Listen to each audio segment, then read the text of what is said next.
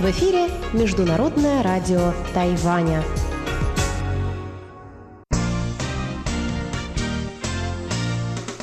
Воскресное шоу с русской службой МРТ.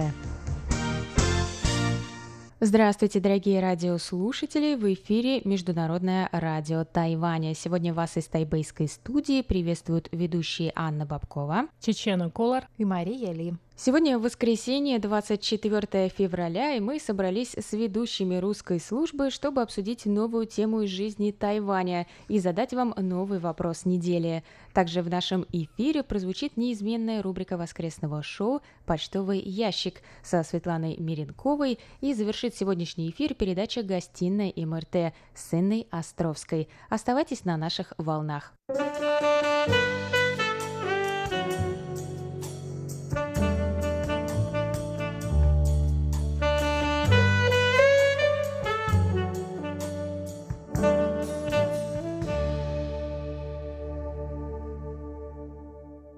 Сначала о вопросе прошлой недели. Мы спросили вас, убьют ли социальные сети любовь к чтению или наоборот, возродят ее. На нашей страничке в социальной сети ВКонтакте голоса распределились практически поровну. 55% сказали, что убьют, а 45% что возродят. Однако на нашей странице в социальной сети Facebook 63% сказали, что любовь к чтению социальные сети как раз возродят. Мы также получили комментарий от нашего постоянного слушателя Саши Сычева. Саша пишет. Не думаю, что новые технологии истребят интерес к чтению. В конце концов, все зависит от самого человека. Уж если у него есть тяга к книгам, он будет читать, невзирая ни на какие социальные сети. А во многих случаях интернет просто неоценимый помощник, поскольку дает возможность прочесть очень редкие книги, которые не найдешь в весьма бедных провинциальных библиотеках. Мы также были очень рады получить отклики по электронной почте. Вот, например, нам пишет слушатель Андрей Молоков из Санкт-Петербурга. Андрей пишет, «Мое детство часто проходило у бабушки. Как большинство советских граждан, она насобирала большую библиотеку. Стенки книг всегда производили на меня впечатление. Где-то в 5-6 лет бабушка освоила со мной азбуку. Тяжело шел процесс, но результат был достигнут. Как-то в гости к бабушке приехала ее подруга и подарила большую красивую книгу «Незнайка в солнечном городе» Николая Носова. Читали по несколько страничек в день, потом уже читал сам. В числе моих первых самостоятельно прочитанных книг хочу выделить «Детям о Владимире Ильиче Ленине». Честно, уже не вспомню, чем привлекла меня эта книга. Помню, еду в электричке на дачу с дедушкой, читаю, а на меня падают косые взгляды и улыбки пассажиров. В школе изучал ту литературу, что была заложена в программу. Уже отучившись, сделал вывод, далеко не все классические произведения могут перевариться в школьных неокрепших головах. Запомнился Константин Паустовский. Брал специально его книги в библиотеке и зачитывался ими. Также в школьном возрасте я пристрастился к книгам по радиолюбительской тематике. Самая первая была найдена в секретаре у дедушки. Потом прошерстил школьную библиотеку. Появился приемник и любовь к коротким волнам и международному радиовещанию. Из бумажного справочника я узнаю очередные частоты вещания нового сезона RTI. Андрей Молоков продолжает. Какие плюсы у чтения книг? Во-первых, стиль изложения. В наше время, когда зачастую в СМИ материалы излагают в форме свободного творчества, молодые люди воспринимают эту информацию как должное. Но исковерканный русский язык не пример для подражания. Школьная программа позволяет в какой-то мере пополнить словарный запас и после окончания 11 классов выйти из стен учебного заведения точно не с запасом Эллочки-людоедки. В основном читаю много на компьютере. Возможности интернета в наше время безграничны. Главное в этом деле – наличие интереса. Кто должен привить этот интерес? Хороший вопрос. Но мне кажется, кроется все в детстве. Книги могут и должны помочь вернуть в жизнь нормальный русский язык. Словом, необходима мода на книги. С уважением к вам, Андрей Молоков, Санкт-Петербург. И да, если что, мне 23 года. Мы также получили письмо от нашего постоянного слушателя Анатолия Клепова с наилучшими пожеланиями из Москвы. Анатолий пишет, Сегодня была очень интересная программа с обсуждением темы о книгах. Начну с того, что с приходом интернета у людей стало меньше книг в доме. Часто вижу в подъезде на первом этаже книги, которые люди выкладывают, чтобы ими могли пользоваться другие люди. Это самое бережное отношение, хотя многие выбрасывают книги на помойку, что бесчеловечно по отношению к авторам книг и самой книги. С другой стороны, если раньше люди покупали все книги подряд, то теперь оставляют только любимые для себя книги, да и размеры квартиры не позволяют иметь большие библиотеки. Если раньше, чтобы ответить на какой-то вопрос, я шел в библиотеку, то сегодня включаешь компьютер и в интернете находишь ответ на все вопросы, с которыми сталкиваешься. Для меня книга — это богатство. Имею небольшую библиотеку из книг, которые остались с детства, когда люди сдавали макулатуру, получали талончики на книгу и затем ждали, когда книга поступит в магазин, затем перечитывали ее. Сейчас, конечно, можно приобрести практически любую книгу, заказав ее в интернете, чем я пользовался уже. Раньше в школе надо было прочитать книгу, которая была в школьной программе. Сейчас большинство не читает книг, а смотрят фильмы по произведениям. Это, конечно, экономит время, но как приятно, когда не спеша читаешь книгу, затем закладка указывает, где ты остановился. Считаю, что книги пока не умерли, а продолжают жить, пишет Анатолий. Мне очень приятно читать и выслушивать подобные мнения.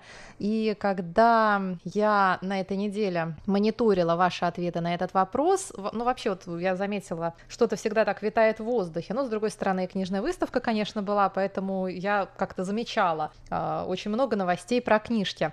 Но больше всего меня поразила вот какая новость, которая появилась э, на этой неделе в тайваньской прессе. В Тайджуне исчезла учительница школы. Да, да, да. Она пропала, она уехала в школу, но в школе ее никто не видел. Вызвали полицию, ее искали чуть ли там не с вертолетом, и в результате учительницу нашли в библиотеке, где она сидела и спокойно читала книжку. Потом она призналась, что жизнь ее была так полна стресса, с которым она не могла справиться. Она больше не могла это выдерживать, она села на свой скутер, поехала, куда глаза глядят, увидела библиотеку, зашла туда, и, в общем, сидела и читала себе спокойно книжки. Мне кажется, это очень жизнеутверждающая на самом деле новость. Мне самое примечательное, что она оставила телефон дома. Мне кажется, это тоже очень такой знаковый mm-hmm. жест, потому что, ну, опять же, я по своему примеру, я только что вот вернулась из небольшого отпуска, и я провела 4 дня в горах. То есть там людей практически не было. Это пасторальная такая Корея, деревенская совсем. И я с телефоном, ну, ну грубо говоря, там читала только на телефоне какие-то новости, и, и все. То есть я практически не общалась, э, книжки читала, купила себе три книги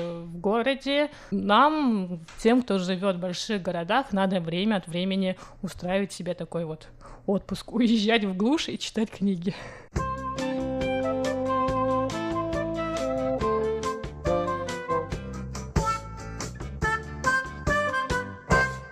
Если вы помните, дорогие друзья, мы разыгрываем праздничные фонарики в виде символа этого года, свиньи, и мы на прошлой неделе пообещали подарить фонарики за лучшие ответы на наш вопрос воскресного шоу, и фонарики получают Анатолий Клепов, и Андрей Молоков. Спасибо всем за ваши письма. Также мы разыгрывали фонарики в наших социальных сетях, и результаты вы можете увидеть уже сегодня на наших страничках.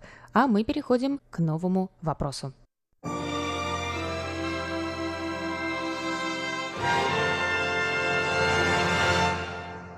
Сегодняшняя тема обсуждения навеяна недавней забастовкой пилотов тайваньской авиакомпании China Airlines. Забастовка, в которой приняли участие 600 из 1300 пилотов авиакомпании, началась 8 февраля в разгар новогодних праздников и завершилась 14 февраля. И в результате около 20 тысяч пассажиров не смогли улететь своим рейсом вовремя. Я вот э, знаю, наша ведущая Инна Островская оказалась в непростой ситуации из-за этого. Она нам позвонила и рассказала, как это было. Здравствуйте, дорогие друзья и коллеги! У микрофона ведущая Инна Островская, и я решила откликнуться на вопросы этой недели, поскольку наша семья чуть было не стала жертвой этой самой забастовки пилотов China Airlines. Хотя мы являемся лояльными пассажирами и имеем членские карты другой авиакомпании Тайваня Eva Air. Тут сроки и время нам подошли. China Airlines билеты были куплены. Каково же было мое удивление, когда в конце новогодних праздников а, новости а, говорили о забастовке. Я не волновалась, потому что была уверена, что за два дня все будет решено. Увы, в день X, когда мой муж зашел на сайт China Airlines и увидел, что и наш рейс отменен, а он стал звонить, и тут нужно отдать должное операторам, э, которые прекрасно говорили по-английски, и за 30 минут эту проблему решили. Всей нашей семье, а это 4 человека, были найдены и предоставлены новые билеты через Токио японской авиакомпании ANA. Я думаю, что наш вопрос был решен положительно, потому что мы были были иностранцы. China Airlines просто не захотела никаких проблем. И в отличие от тайваньских пассажиров, которые оставались в аэропорту, их планы сбивались, мы улетели вовремя. Спасибо большое, Инна. Чего же требовали пилоты и чего добились от своей авиакомпании? Руководство пообещало, что впредь компания будет отдавать предпочтение гражданам Тайваня, соревнующимся с иностранными кандидатами за вакансии вторых пилотов – Компания также будет нанимать граждан Тайваня, а не иностранцев, на должность пилотов, в случае, если соискатели обладают равной квалификацией. В случае, если тайваньские и иностранные пилоты покажут одинаковые результаты на курсах по повышению квалификации, приоритет в последующем повышении на работе также будет отдаваться гражданам Тайваня, а количество тайваньских пилотов, получивших повышение, не должно быть меньше числа граждан других стран. Профсоюз пилотов также потребовал снизить количество иностранных пилотов в авиакомпании до 5% вместо нынешних 10%. Вот в связи с этим я хотела бы сегодня обсудить с вами такой вопрос. Нанимать того, кто больше подходит, или своего? Найм иностранных сотрудников в компании – это щепетильный вопрос для местных. Нередко можно услышать, что приезжие забирают рабочие места у граждан страны. Тем не менее, понятие «иностранный специалист» продолжает существовать, и компании продолжают нанимать иностранцев, и я сейчас говорю не только про Тайвань. Так в каких случаях стоит работать с иностранцами? Стоит ли давать фору местным лишь потому, что они граждане? Или надо смотреть по способностям? Вот мы с коллегами тут как раз хороший пример. Как думаете, у нашей радиостанции есть такая установка? Нанимать предпочтительнее тайваньцев? Или же просто тех, у кого соответствует квалификация? А то, может, сейчас слушатели слушали бы не наши голоса вовсе, или все-таки наши? На Тайване существуют довольно жесткие требования в отношении иностранцев, которые еще здесь работают, в отношении компаний, которые их нанимают. Во-первых, не всегда выгодно компаниям нанимать иностранцев, потому что существует минимальный порог зарплаты, который иностранцы могут получать. То есть, если тайваньцам можно платить гораздо меньше, то иностранцам меньше определенной суммы платить нельзя. Существует низший порог. Как и в других государствах, здесь иностранцам довольно сложно получить, на самом деле, разрешение на работу. Как правило, эта функция ложится на работодателя, и это тоже становится ну, для некоторых непреодолимым порогом, а, потому что, чтобы нанять иностранца на работу, нужно доказать, что эту работу может выполнять а, только иностранец. Опять же, в основном это распространяется на тех, чья работа связана с иностранными языками, в том числе вот на нас, да, то есть почему у нас в русской службе в основном работают э, граждане России? Юна Чень была просто единственным исключением на данный вопрос. Я говорю про постоянных сотрудников, потому что пойдите, найдите на Тайване сотрудника, вообще человека, тайваньца, который бы бы на таком уровне владел бы русским языком. Русский язык сложнее, чем английский, чем французский, чем испанский намного. И, соответственно, все, кто сдает экзамены чтобы попасть к нам на работу, нужно пройти экзамен, и просто тайваньцы отсеиваются на уровне уже письменного экзамена, совершенно ничего с этим нельзя поделать. Соответственно, ну, у нашей радиостанции, значит, есть э, такое как бы преимущество, да, наша радиостанция может нанимать спокойно на работу иностранных граждан, просто потому что тайваньцев на эту должность такого уровня владения русским языком найти крайне-крайне-крайне сложно. Это раз. Но что касается полетов, если речь идет об авиации, о безопасности полетов, безусловно, нужно нанимать просто лучших пилотов, лучших, лучшие кадры, вне зависимости от того, какой они национальности, не устанавливать никакие квоты. Но, опять же, с другой стороны, мне кажется, что вообще-то это мало что значит. Вот эта вот формулировка, что при прочих равных мы возьмем на работу тайваньца, ты никому ничего не докажешь. Mm-hmm. Ты скажешь, ну при прочих равных вот этот пилот, там у него такое-то есть преимущество. То есть э, эта формулировка, она очень успокаивающая для тех, кто участвовал в забастовке,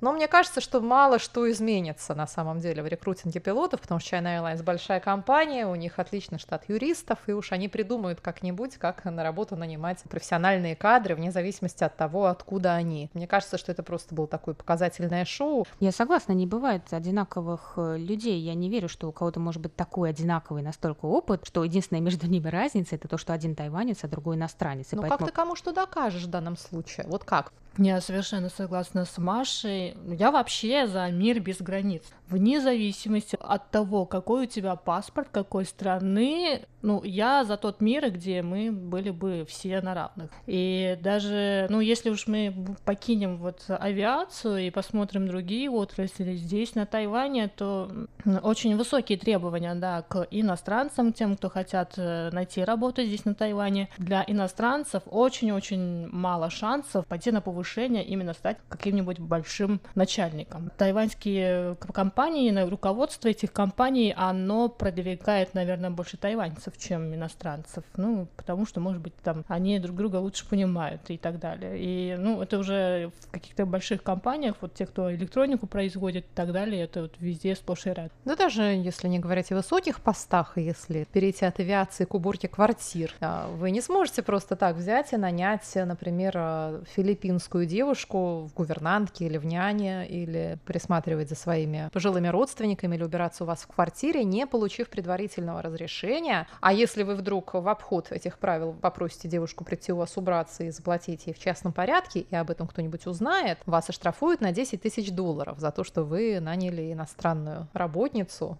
я за то, чтобы нанимались профессионалы, неважно, где они родились. И условия труда и жизни должны предоставляться одинаково, они должны быть равноценными вот тому, что привносит этот работник в деятельность корпорации, компании, учебного заведения, неважно невозможно без вливания новых сил, новых знаний, разных школ.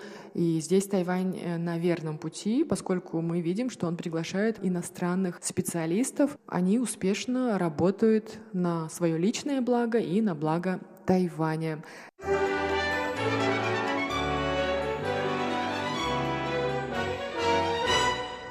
Ну, я согласна полностью со своими коллегами, как мы уже сказали. И так, иностранцам уже очень тяжело получить здесь место, но меня смутил больше другой пункт про повышение на работе.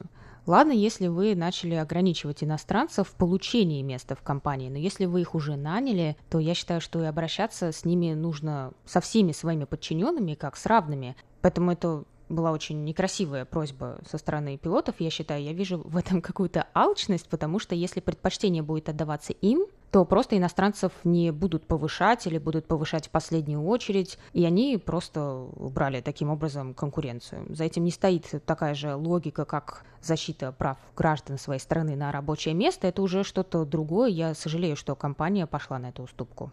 С другой стороны, во всех странах абсолютно преимущество отдается гражданам своей страны. Ну, как бы, мне кажется, это, в общем, тоже справедливым требованием. Ну, это с какой стороны посмотреть, да. Но я, я за, выступаю за свободный рынок и против протекционизма.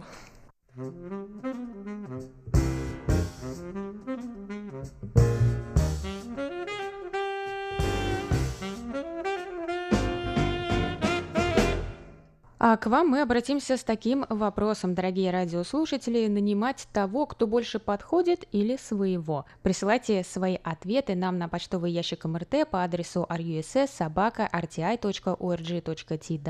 а также голосуйте в наших опросах в социальных сетях ВКонтакте и Facebook, и там вы тоже можете оставлять комментарии под постом с анонсом этого выпуска. А также слушайте прошлые выпуски воскресного шоу на нашем новом удобном сайте ru.rti.org.tw, и там также доступны все остальные передачи русской службы, которые вы можете послушать в любое удобное для вас время. А на этом воскресное шоу с русской службой Международного радио Тайваня подошло к концу. С вами были ведущие Анна Бабкова, Чечена Колор и Мария Ли. Спасибо, что оставались с нами. До новых встреч на волнах МРТ. Пока!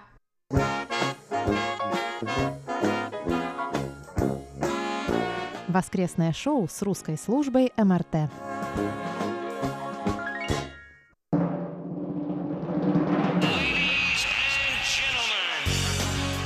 В эфире Международное радио Тайваня.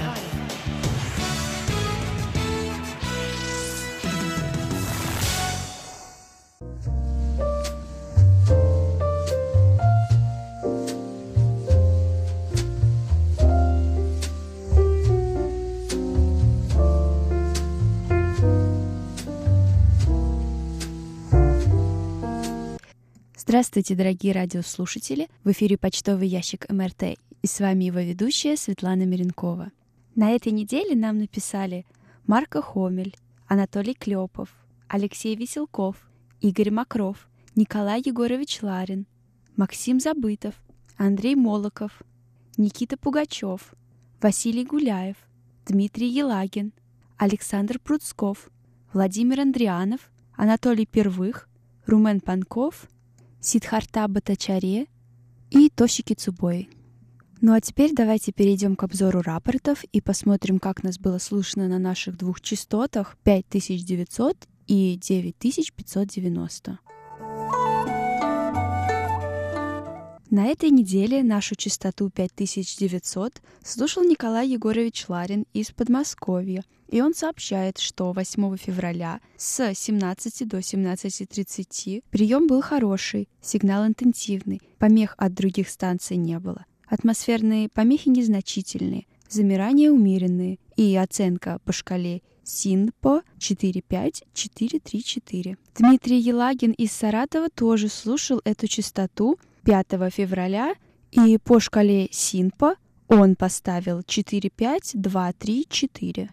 А наш слушатель из Астрахани Василий Гуляев 10 февраля в 17.00 настроился на частоту 5900 кГц и сообщает нам, что сигнал был силой 4 балла, помех на частоте нет. Шумы и замирания приводят к тому, что общее качество приема составляет 3 балла. И оценки по шкале СИНПа 4, 4, 3, 3, 3.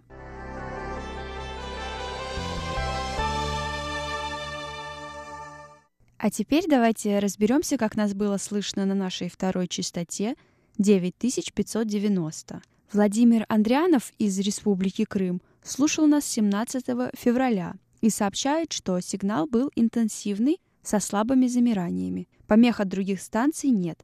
Атмосферные помехи незначительные и общая оценка хорошо. Также он поставил по шкале Синпа 45444.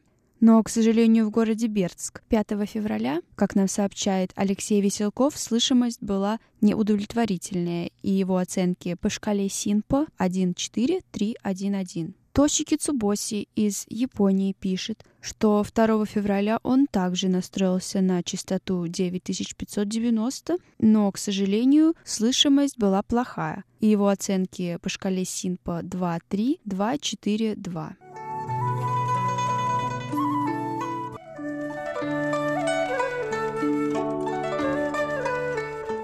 Я вновь благодарю наших штатных и внештатных мониторов за рапорты, а также письма, которые вы пишете на наш почтовый ящик. И теперь я хотела бы перейти к обзору некоторых писем.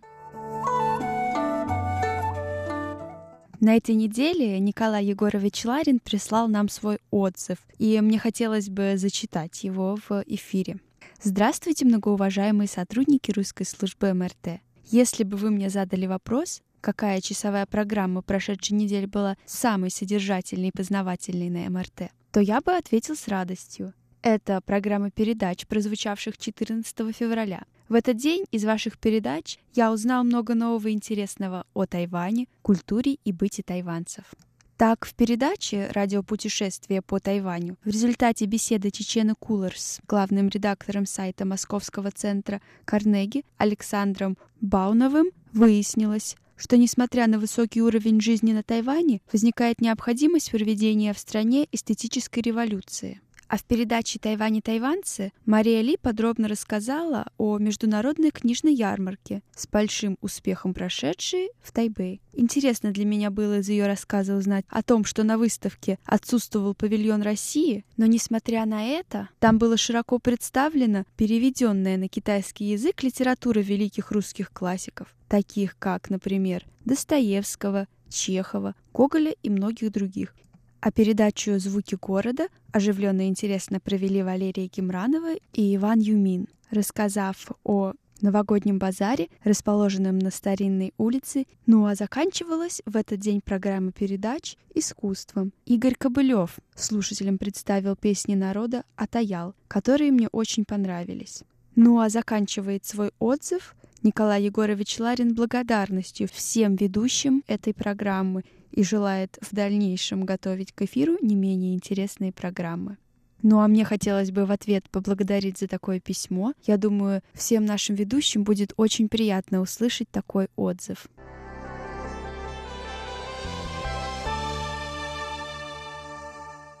Наш слушатель Никита Пугачев пишет. Уважаемые сотрудники Международного радио, После долгого перерыва возобновил прослушивание ваших передач на коротких волнах, но был приятно удивлен доступностью материалов на YouTube и Facebook. Сюжеты можно не только слушать, но и смотреть. Очень креативно. На самом деле мне бы хотелось э, присоединиться к нашему слушателю, потому что на наших страницах в соцсетях Facebook и ВКонтакте а также на нашем канале на YouTube доступно очень много полезной информации и интересных сюжетов.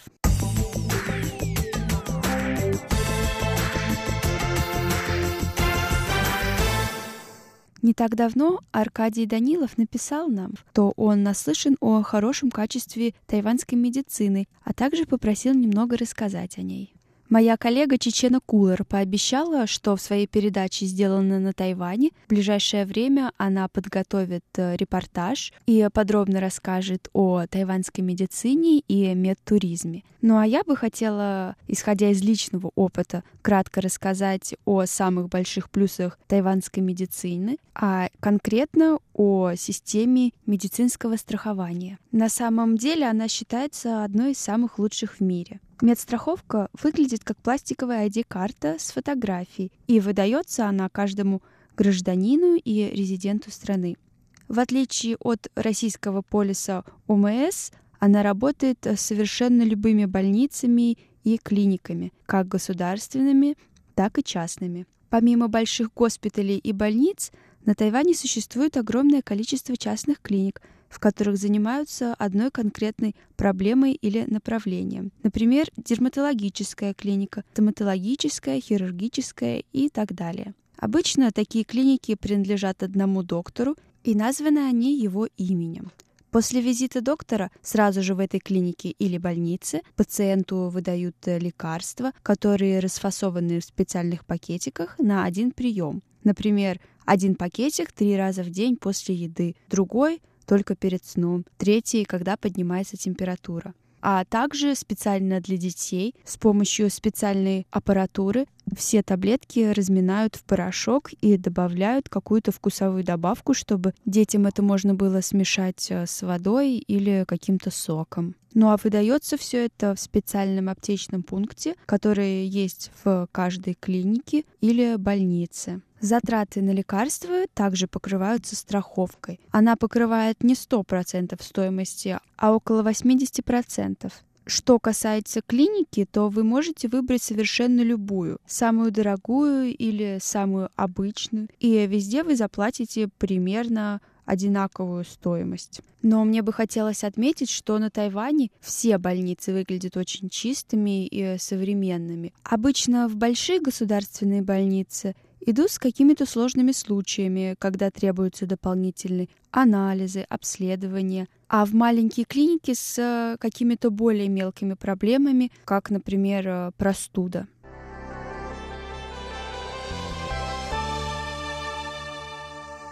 В начале января мы выслали сертификаты всем мониторам этого года, и мы надеемся, что они благополучно до всех дошли. К сожалению, сертификат одного из мониторов, Виталия Иванова, вернулся к нам обратно, поэтому на следующей неделе мы его снова вам вышлем.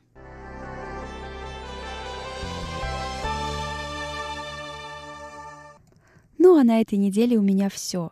Напоминаю вам, пишите письма на нашу электронную почту russ собака rti.org.tw. Также оставляйте сообщения на нашем веб-сайте ru.rti.org.tw и в наших соцсетях ВКонтакте и в Фейсбуке. С вами была ведущая Светлана Миренкова. До новых встреч на наших радиоволнах.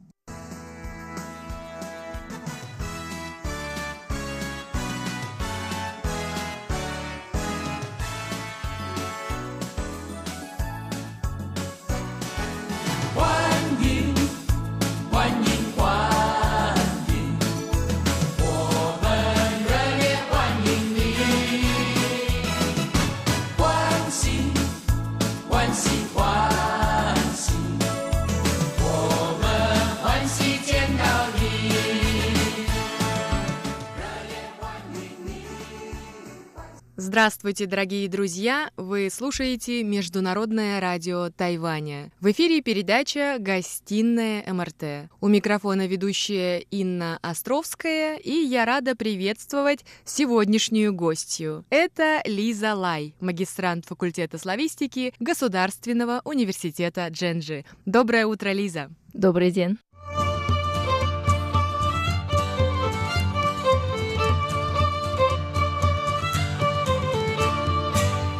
Лиза, те, кто живет на острове, хорошо с тобой знакомы.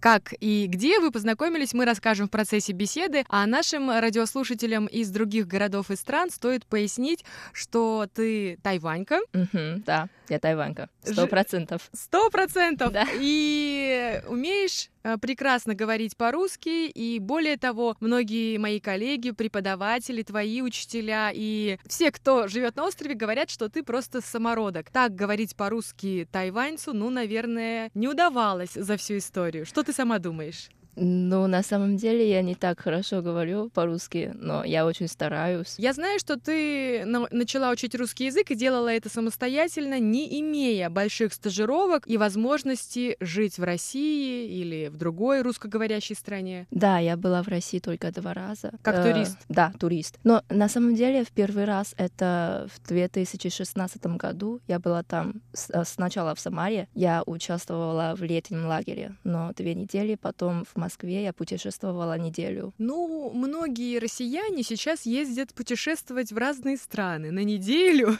и на две недели. Но вряд ли они говорят так хорошо на языке тех стран, где бывают. Ну, у нас на Тайване очень хорошие преподаватели. Как было принято решение изучать такой сложный язык, как русский? А, когда мне было 14 лет, я познакомилась с русской девушкой. Она как раз была студенткой университета китайской культуры, и она учила мне несколько слов и русский алфавит, и, конечно, и несколько фраз. Потом, через полгода, она вернулась в Россию, и я, соответственно, перестала изучать русский язык. Но спустя четыре года у меня тогда был вступительный экзамен в университет, и после экзамена я подала свои документы факультету японского языка и факультету славистики, и я так поступила в, на факультет славистики. Лиза, а почему ты выбрала русский язык, а не японский? Потому что я думала, что если в интервью, то есть во время интервью с преподавателями, если я смогу говорить что-то по-русски, то, наверное, я оставлю хорошее впечатление. А ты помнишь, что на тот момент, в свои 18 лет, ты могла говорить по-русски? Да,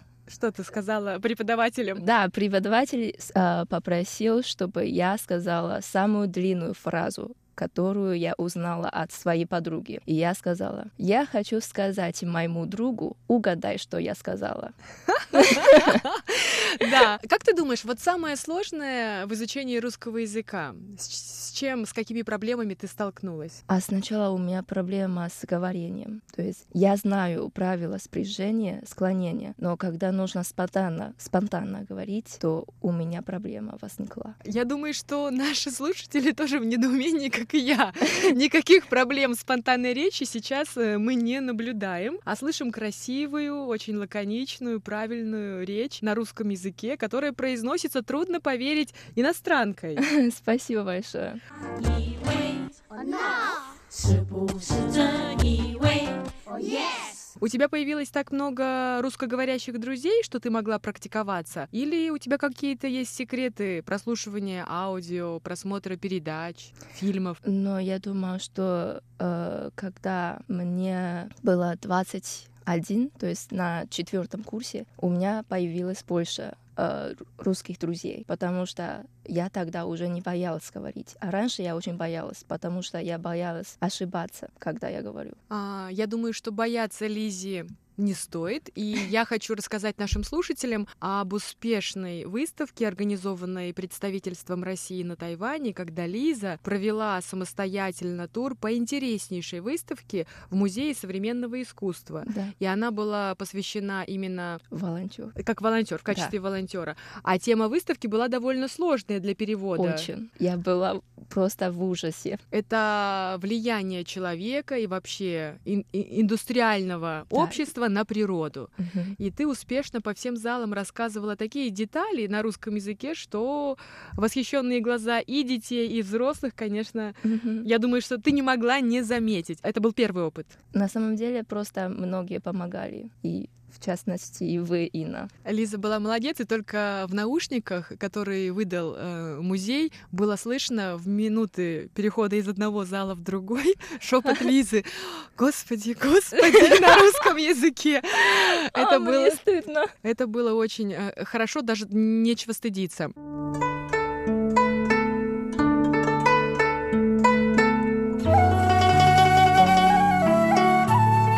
Когда ты была в России в качестве туриста, в Самаре, потом в Москве, что тебя удивило, что тебе понравилось, и ты приехала в страну, культуру и язык, который изучала. Вот какими ты увидела россиян? А мне кажется, что люди на самом деле очень добрые. То есть э, у нас на Тайване есть такой стереотип, что русские не улыбаются, они очень жестокие. Мне очень понравились люди. И еще и да, мне нравятся разные салаты, супы и даже грузинское блюдо. Э, грузинское блюдо мне очень понравилось. Еще архитектура и культура. И в общем, атмос- атмосфера просто. Лиза, насколько мне известно, знания среднестатистического тайваньца России ограничиваются, ну вот тремя, наверное, фразами. В России холодно, русская водка и в России все девушки красивые.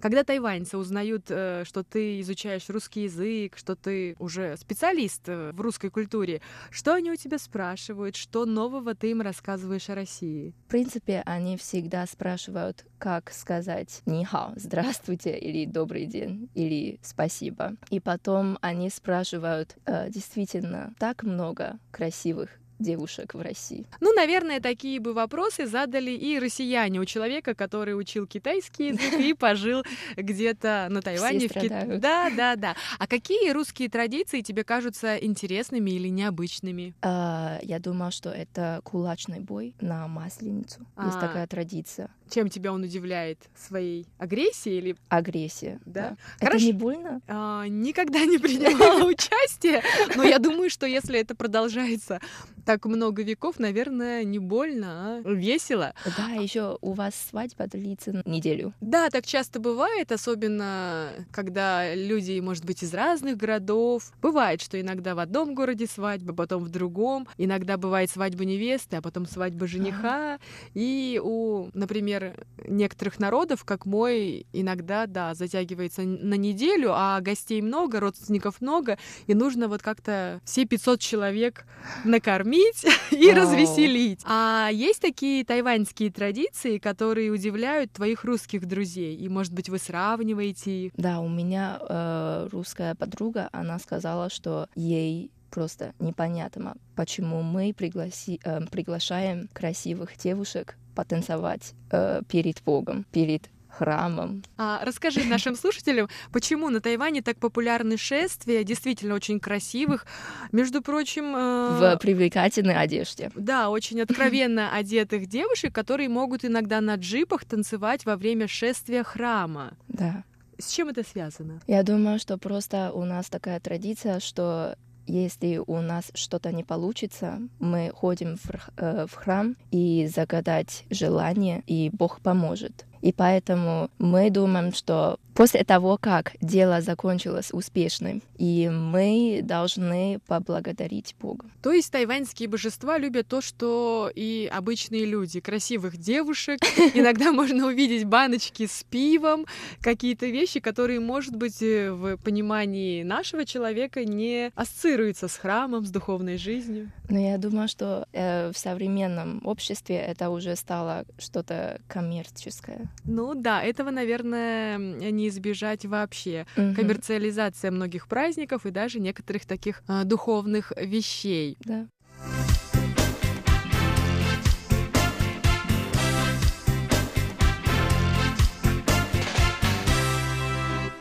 Лиза, а вот ты как представитель молодежи Тайваня можешь сказать э, честно, тайваньцы суеверные, ты суеверная?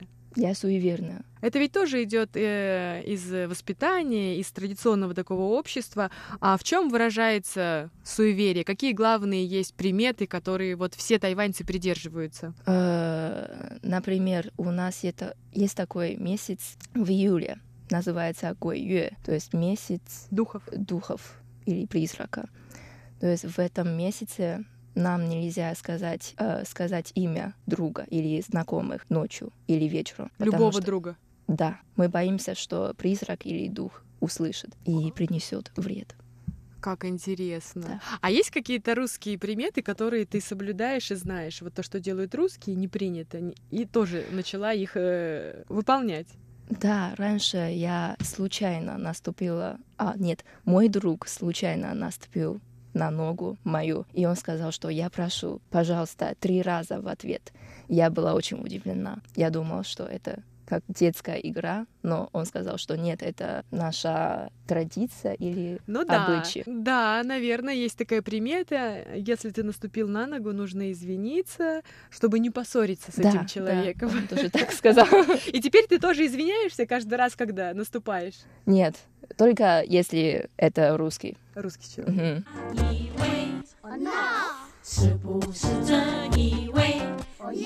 Ты сейчас учишься на втором курсе магистратуры, и не за горами написание дипломной работы, диссертации угу. и уже защита. Есть какие-то темы, которые ты рассматриваешь? О чем тебе интересно рассказать в своей работе научной? О, на самом деле я даже не начала писать.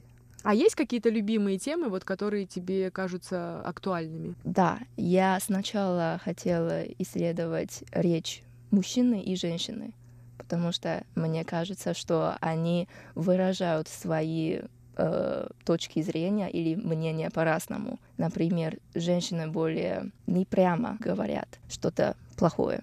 Например, она бы сказала, что если бы здесь было тише, то было бы лучше. А, наверное, мужчины просто прямо говорят, что здесь очень шумно. М, какие интересные наблюдения. Женщины еще любят уменьшительно-ласкательные суффиксы, да? Да, да. Сумочка, какая кофточка. Спасибочка. Даже так бывает, да, спасибочки. И называем друг друга девочками, хотя взрослые мужчины вряд ли скажут «мальчики, пойдемте пить пиво». Ну, это интересная тема, довольно лингвистическая. Скажи, пожалуйста, общаясь здесь, на Тайване, с русскими друзьями, вы ведь э, обмениваетесь и рассказываете о культуре России, Тайваня. Я знаю, что много мероприятий проводится в русском центре. Да, очень много. Конкурс стихов стихов и конкурс чтения. Расскажи, пожалуйста, об этой деятельности вашего университета. Я знаю, что вы даже маленьких тайваньцев в начальных школах обучаете русскому языку, читаете русские сказки. Да, это мероприятие русского центра. Мы хотим, чтобы даже э, дети познакомились с русской культурой. Поэтому мы там рассказываем русские сказки. Еще мы учим, как сказать привет, здравствуй. Ну, о нет, не здравствуйте, это слишком сложно. Привет, спасибо и я забыла, но еще другие. До свидания, наверное, пока. А, пока, да-да-да, пока. То есть короткие фразы. все таки наверное, китайский язык проще, поскольку слова все двусложные, Мгм. слова короче, а русский язык Очень длинно, много слогов. это, наверное, малышам трудно произнести. Да, очень. Даже, даже не малышам, и взрослым. А скажи, вы знакомитесь с русскими сказками, у тебя есть какая-то любимая русская сказка или, может быть, пословица, поговорка, ты иногда вот можешь ее применить? делать. Да, я помню одну пословицу. Это наша преподавательница нам сказала перед экзаменом. И она сказала перед экзаменом. И она сказала перед смертью не надышишься. И вот мы начинаем писать. А есть что-то похожее в китайском языке? Что все хорошо вовремя. Учить надо вовремя, а читать нужно до экзамена, а не перед. И у нас подобная пословица, это звучит так. Линг ши. И это переводится как э, «вдруг обнять ноги будто». Вы, наверное, слышали. То есть, если вы в сложный момент просите сил у неба и Мгм. обнимаете ноги Будды, Мгм. а это хороший смысл или плохой? Или нейтральный? Нейтральный, потому что мы не знаем результат, какой результат будет. То есть Будда может нас услышать, даже если мы вспоминаем о нем в самый сложный момент и помочь. Мгм. Интересно, интересно. Смотри, много очень коллег, даже в нашей службе, Иван Юмин, э, я знаю, что руководитель центра Лев Джан, все выпускники факультета славистики университета Дженджи. Да. Каждый по-разному находит себя вот здесь, на Тайване. А каковы шансы, закончив университет, получив диплом, не забыть русский язык и продолжать работать на создание крепких экономических, политических, культурных связей между Россией и Тайванем? У тебя есть какие-то мысли на эту тему? Я думаю, что шансы, конечно, шансов много. У меня друзья, они после того, как закончили университет, они поехали работать на компаниях, тайваньских компаниях, и там они продают вещи в Россию, они как бы про- продажники. То есть есть возможность э, пойти в науку, но там шанс тоже невелик стать преподавателем. Да, Можно пойти в торговлю и продавать огромное количество компьютерных э, и других видов оборудования в Россию или в русскоговорящие страны. А также можно, может быть, стать дипломатом. да, только, не только в МИДе, еще другие отделения, например. Да, еще в Министерство образования или культуры они тоже ищут э, русистов, так сказать. Я думаю, что Лиза Лай прекрасная кандидатура, одна из лучших в любое из министерств Китайской Республики, чтобы представлять э, этот прекрасный остров в России.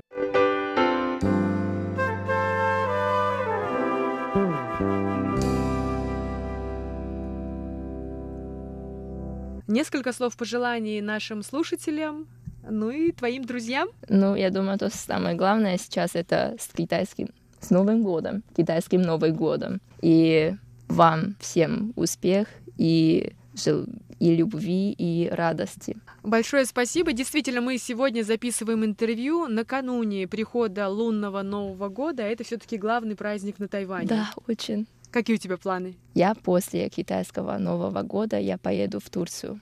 Отдыхать. Да, отдыхать. Я желаю от лица нашей службы прекрасного отдыха и счастливого Нового года свиньи. Ура! Дорогие друзья, с нами была Лиза Лай, магистрант факультета славистики университета Дженджи. Большое спасибо за беседу. Спасибо большое.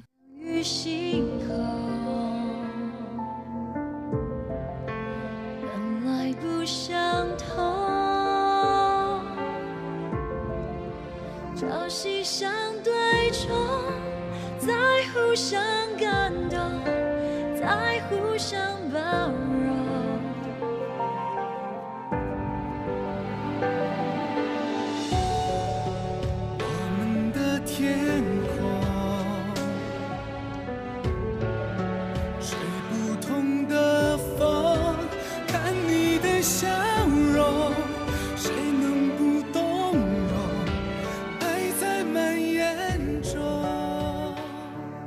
Дорогие друзья, спасибо за внимание. В эфире Международного радио Тайваня была передача «Гостиная МРТ», которую для вас подготовила и провела я, ведущая Инна Островская. Напомню, что сегодня моей гостьей была аспирантка политического университета Дженджи Лиза Лай.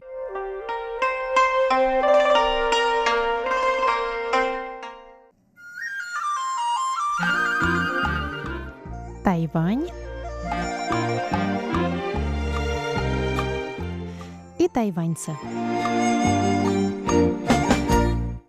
В эфире рубрика «Тайвань и тайваньцы» у микрофона Мария Ли. На прошлой неделе я рассказывала вам о проходившей в Тайбе международной книжной выставке. Напомню, что выставка началась во вторник, 12 февраля, и завершилась в воскресенье, 17 Сегодня нам уже известно, что за шесть дней работы выставки ее посетило 580 тысяч человек. Это на 10% больше, чем в предыдущем году.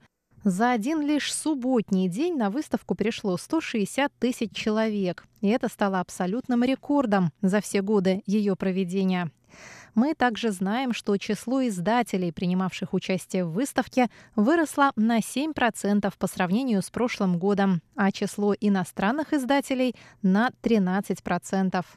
В рамках выставки состоялось 1184 встречи авторов и издателей с читателями. Но главным ее достижением стало привлечение на выставку молодых читателей, считает Министерство культуры. Всего в выставке принимали участие 735 издателей из 52 стран, а главным почетным гостем стала Германия.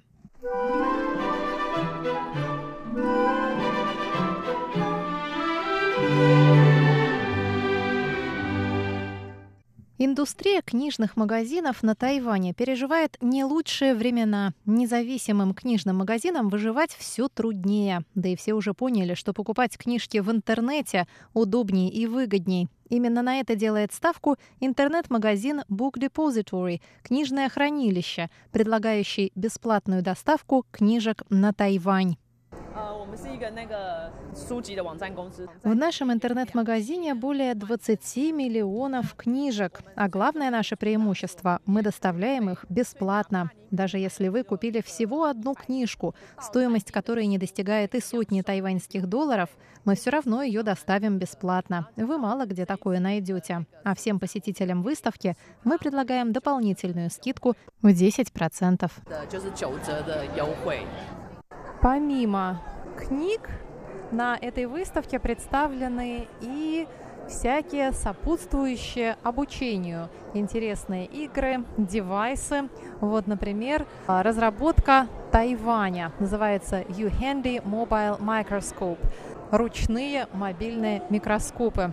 Это такая линза, которая пришпиливается к вашему мобильному телефону или iPad к этой же линзе можно сразу же пришпилить объект для исследования, например, какую-нибудь водяную блоху и рассмотреть ее сердце в 400-кратном увеличении. Очень любопытная разработка, которая вполне возможно скоро найдет свою дорогу и на российский рынок. Пока что они представлены на американском рынке, а также в Англии и во многих странах нашего региона, а именно в Японии, в Таиланде, в Сингапуре, в Австралии, в Новой Зеландии и даже в Шри-Ланке.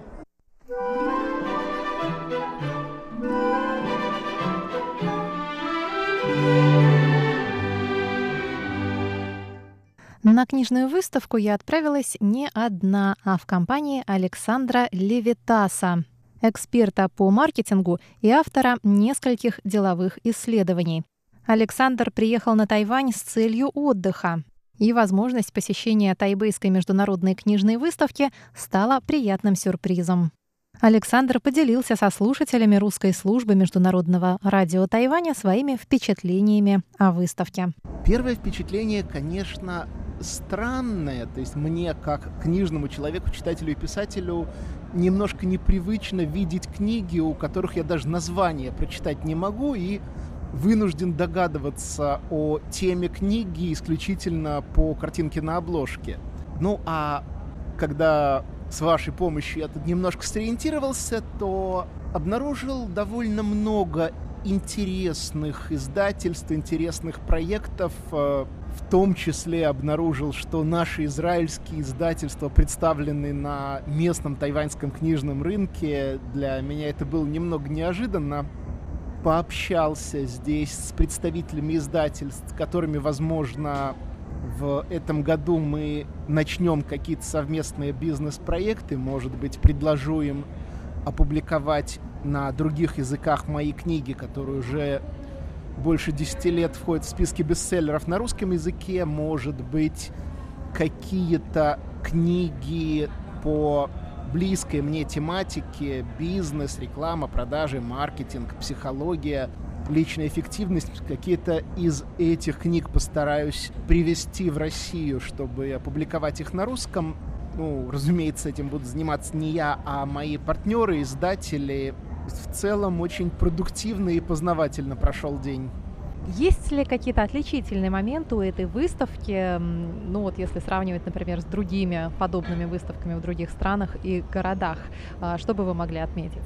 Ну, все-таки для меня главная отличительная особенность это то, что эта выставка заточена под местный рынок, под здешнего тайваньского, китайского, китаеязычного читателя или издателя.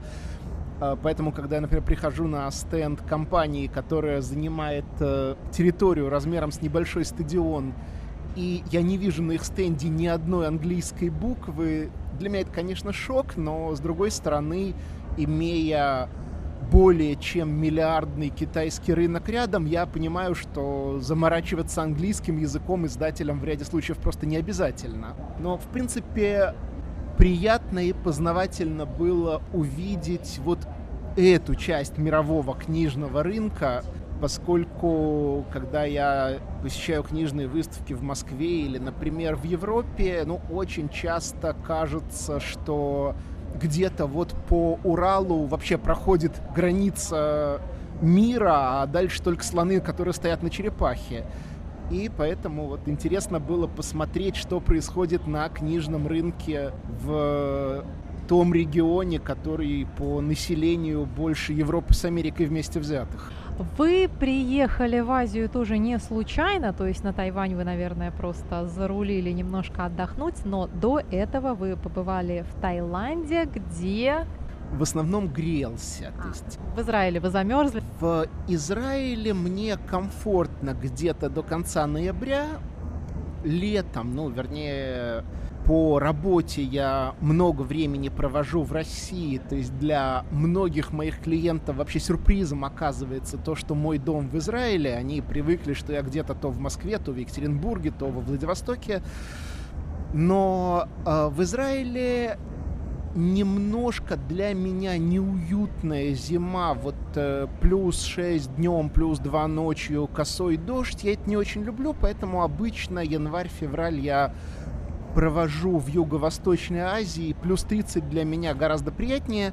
И чтобы отдых прошел с пользой, я обычно совмещаю поездку в теплые края с выездным бизнес-тренингом для владельцев компаний. В основном российских, но иногда приезжают и владельцы компаний из Европы, из США. Вот э, как минимум одного человека могу сейчас вспомнить, чья компания находится в Китае. И этих людей я обучаю тому, как максимально эффективно выстроить бизнес-процессы в компании, чтобы поднять продуктивность, сократить издержки, освободить руки руководителя от оперативной деятельности, от текучки и дать компании возможность более быстрого роста и масштабирования. Но это только две недели в конце февраля, начале марта, а большую часть времени в Таиланде я просто отдыхаю, но поскольку тайская визовая политика — это возможность для туристов ехать на месяц, а дальше надо либо выезжать, либо идти в миграционное ведомство и продлевать пребывание, поэтому уже много лет я, прилетая в Таиланд, потом выбираюсь на неделю-две куда-нибудь еще, уже побывал в Гонконге, в Макао, на Филиппинах, в Бирме, во Вьетнаме, в Сингапуре. В этом году решил посетить Тайвань и Южную Корею. И вот э, первое, наверное, что я увидел, приземлившись в аэропорту Тайваня, это огромный билборд книжной выставки. Я сказал себе, я обязан ее посетить как автор, как читатель, как партнер издательства. Я просто обязан прийти на эту выставку, посмотреть, что там происходит. Продолжение интервью с Александром Левитасом слушайте на следующей неделе в рубрике «Тайвань и тайваньцы». С вами была Мария Ли. Всего вам доброго. 你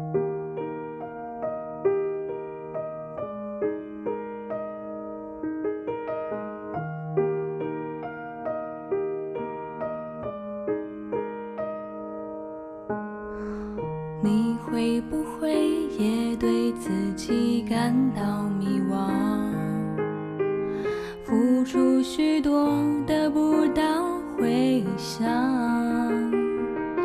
在未来的路上，害怕失去方向，停留不前却又不甘心的望着前方。你会不会也曾浮现一种想法？其实自己